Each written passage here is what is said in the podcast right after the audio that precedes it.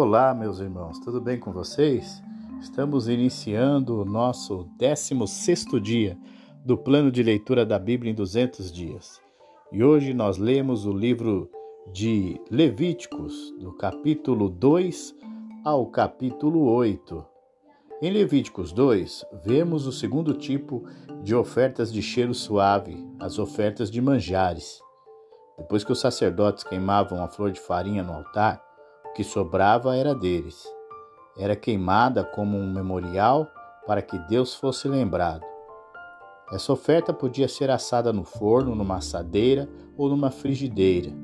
O que sobrava depois da cerimônia era para a alimentação do sacerdote. Nenhuma oferta de manjares poderia ser com fermento. O manjar era feito sem fermento. O uso do mel também não era permitido. O fermento e o mel ambos são sujeitos à fermentação. Só as ofertas feitas aos sacerdotes podiam conter fermento. Toda oferta teria de ser temperada com sal. O sal era considerado uma preciosidade no Oriente Próximo da antiguidade. Era considerado um acessório necessário ao alimento oferecido a Deus, como também usado pelo homem. Espigas frescas e grãos moídos o grão, tanto na espiga como debulhado, ele era tostado e oferecido como um memorial, ficando o restante para os sacerdotes. No capítulo 3, continuamos a ver a exposição relacionada às ofertas de cheiro suave. Nesse capítulo, veremos as ofertas pacíficas, que representam a paz entre o homem pecador e o nosso Deus, sendo seladas pela apresentação do holocausto e da remissão de pecados. O significado do capítulo 4 trata do regulamento da oferta pelo pecado. Ofertas queimadas, cereais e pacíficas não eram obrigatórias. As pessoas o fizeram voluntariamente para expressar sua devoção. A oferta pelo pecado, no entanto, era obrigatória Sempre que as pessoas percebiam que havia cometido algum pecado acidental que rompeu a sua comunhão com Deus. Nas outras ofertas havia um elemento de expiação, pois o pecado afeta tudo o que as pessoas fazem. Mas na oferta pelo pecado, a expiação era a questão central. O animal foi morto da maneira usual e, novamente, as partes mais ricas e vitais foram queimadas no altar como porção de Deus. A característica especial da oferta pelo pecado era o tratamento do sangue e da carcaça. A oferta pelo pecado, no caso do pecado do sumo sacerdote ou de toda a nação, um pouco de sangue do sacrifício era derramado sobre o altar, e o outro foi levado para o santo lugar, onde estava aspergido na frente do véu e colocado nas pontas do altar do incenso. Isso foi para mostrar que a abordagem a Deus anteriormente impedida pelo pecado era possível novamente, porque a expiação havia sido feita. Depois disso, a carcaça foi queimada fora do campo. Quando as pessoas viram isso ser feito, sabiam que o ritual havia terminado, o pecado havia sido julgado e a comunhão com Deus havia sido restaurada. No caso de uma pessoa em particular, num contraste com o sumo sacerdote ou toda a nação, o sangue e a carcaça do animal foram tratados de maneira diferente. O lugar onde o sacerdote se encontrava com Deus e onde a nação se encontrava com Deus através dele ficava no santo lugar, no véu que pendia entre o altar do incenso e o altar da aliança. Portanto, o sangue foi aplicado lá para simbolizar que, através do sangue da expiação, o acesso a Deus era possivelmente novamente. Mas para as pessoas comuns, o local do encontro com Deus era o altar na corte onde eles ofereciam seus sacrifícios. O sangue foi, portanto, aplicado a este altar para simbolizar a expiação e a renovação da comunhão com Deus. Nenhum sangue da oferta pelo pecado de uma pessoa particular foi levado para o santo lugar, e a carcaça, em vez de ser destruída fora do acampamento, foi comida solenemente pelos sacerdotes. O adorador teria certeza de que Deus estava satisfeito e a comunhão restaurada ao ver o mesmo sacerdote que ofereceu o sacrifício em seu nome, comendo parte dele na presença de Deus. No capítulo 5, continuamos a ver a apresentação das ofertas sem cheiro. A segunda delas é mostrada aqui, o sacrifício pelos pecados ocultos. Este tipo de sacrifício leva mais em conta as consequências e os danos causados do que o pecado em si. Agora são apresentados três exemplos de oferta pelo pecado. O primeiro exemplo é o da testemunha que se recusa a falar. É o caso de um homem que temia visto um crime, que teria visto um crime sendo cometido ou tenha ouvido algo que ajude na solução de um crime e ele deveria pagar a penalidade do silêncio que se escondeu que sabia. Segundo exemplo é a contaminação cerimonial acidental. Alguém que acidentalmente tocasse um animal imundo, selvagem ou doméstico, ou em alguma coisa rastejante, ele era culpado. A imundícia do homem também não deveria ser tocada. Terceiro exemplo é o caso de um homem que faz um juramento, um voto precipitado em qualquer ocasião. Embora o homem possa no momento não perceber que errou, ele é culpado. Quando a verdade é, se lhe descortina, diversas ofertas eram permitidas para expiação.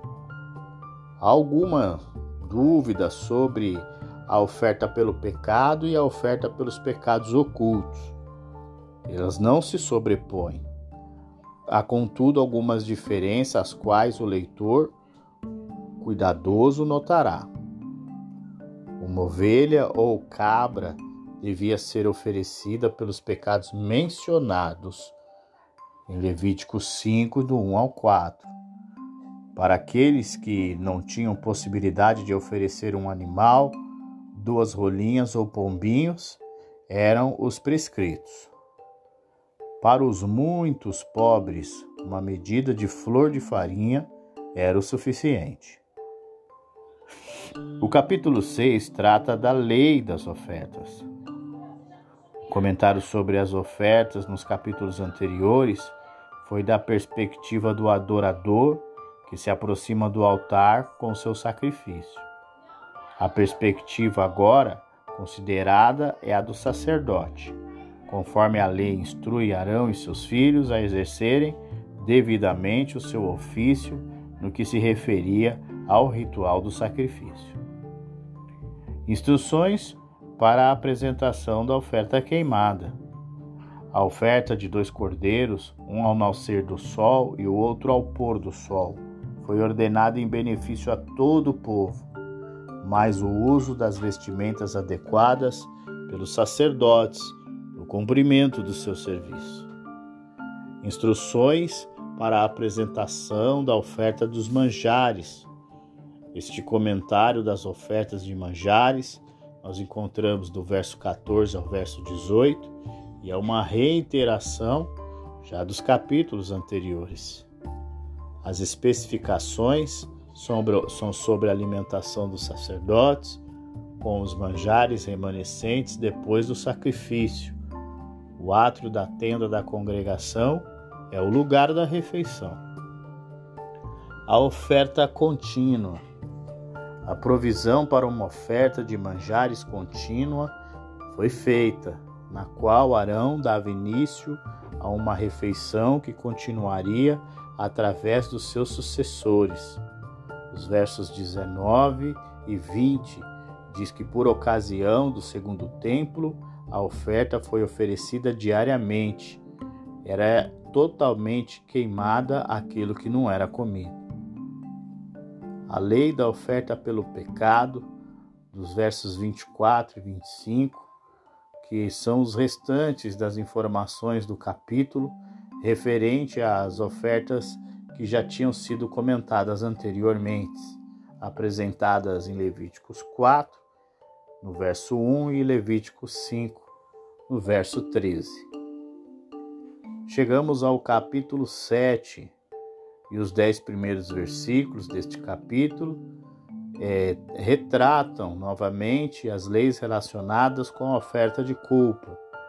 Aqui, contudo, são acrescentados mais alguns detalhes.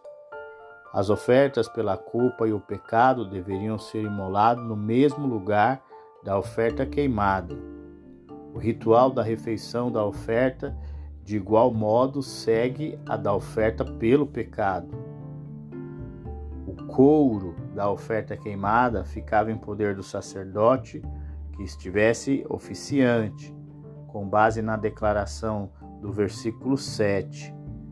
Isso se estendia com o privilégio aos demais sacerdotes ofertantes de ambas as ofertas, pelo pecado e pela culpa.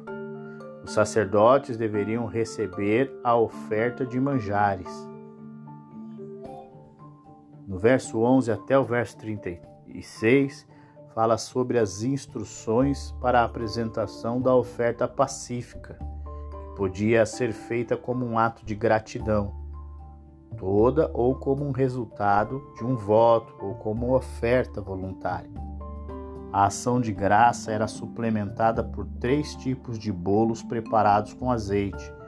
Um bolo de cada tipo era uma oferta alçada, levantada em direção do céu à vista da congregação e então apresentada ao sacerdote oficiante. Toda ação de graça tinha de ser totalmente comida no dia do sacrifício, mas permitia-se que uma porção ficasse e fosse comida no dia seguinte. Qualquer porção que restasse depois desse dia deveria ser queimada. A carne sacrificial não podia tocar qualquer coisa imunda, nem ser comida por uma pessoa imunda, o que tornava um indivíduo imundo e está comentando nas leis da pureza, nos, nos capítulos 11, verso 15. A gordura e o sangue estavam proibidos como alimento. Os regulamentos referentes à gordura só se aplicavam às porções de gordura dos animais sacrificados, a qual era reservada como oferta a Deus. A restrição foi estendida às mesmas porções de gordura de animais considerados inadequados para o sacrifício por terem morrido de morte natural ou por terem sido mortos por feras. Sangue de animais e aves não deveria ser consumido de forma nenhuma. Nos versículos 28 e 29, o indivíduo ofertante deveria trazê-la ao altar, esta porção que servia de oferta movida, e era levantada, movida na direção do altar, e então afastada do altar e oferecida ao sacerdote. Os versículos seguintes falam do elemento do sacrifício, da oferta pacífica, que deveriam ser separados para os sacerdotes. Os dois últimos versículos do capítulo concluem a sessão das leis do sacrifício. Chegamos então ao nosso último capítulo de hoje, capítulo 8. E do verso 1 ao verso 4 traz informações que Moisés deveria reunir todo o material que tinha sido exigido pelo Senhor, junto com os sacerdotes, e se dirigir à porta da tenda da congregação, na presença do povo. A consagração dos sacerdotes com as vestimentas prescritas era seguida pela unção com óleo santo. O óleo santo era um símbolo da unção do Espírito de Deus e o resultante poder espiritual. Do mesmo modo, separava pessoas e objetos, consagrando-os para o serviço de Deus. O novilho da oferta pelo pecado foi sacrificado conforme a orientação de Deus, e Moisés também consagrou o altar e fez expiação por ele. O carneiro da oferta queimada foi sacrificado como holocausto, implicando assim em completa dedicação dos sacerdotes para o serviço do Senhor. O carneiro da consagração era, era sacrificado, como no caso da oferta pacífica, exceto quanto ao uso do sangue. Nesta oferta, o sangue do carneiro era colocado sobre certas extremidades, na orelha, na mão e no pé. Certas porções de carne e do pão tinham de ser comidas pelos sacerdotes. E assim eles se alimentavam enquanto guardavam os sete dias consecutivos do procedimento da consagração que o Senhor, que o nosso Deus havia orientado, que era repetido sem que deixasse eles saírem da tenda da congregação. Chegamos ao final do nosso 16 dia do plano de leitura da Bíblia em 200 dias. Continue aprendendo e entendendo um pouco mais das características de Deus, de como Deus se agrada referente no Antigo Testamento aos holocaustos, às ofertas, né, em tudo que, que foi apresentado diante dos sacerdotes para Deus. Um grande abraço e até o nosso próximo episódio.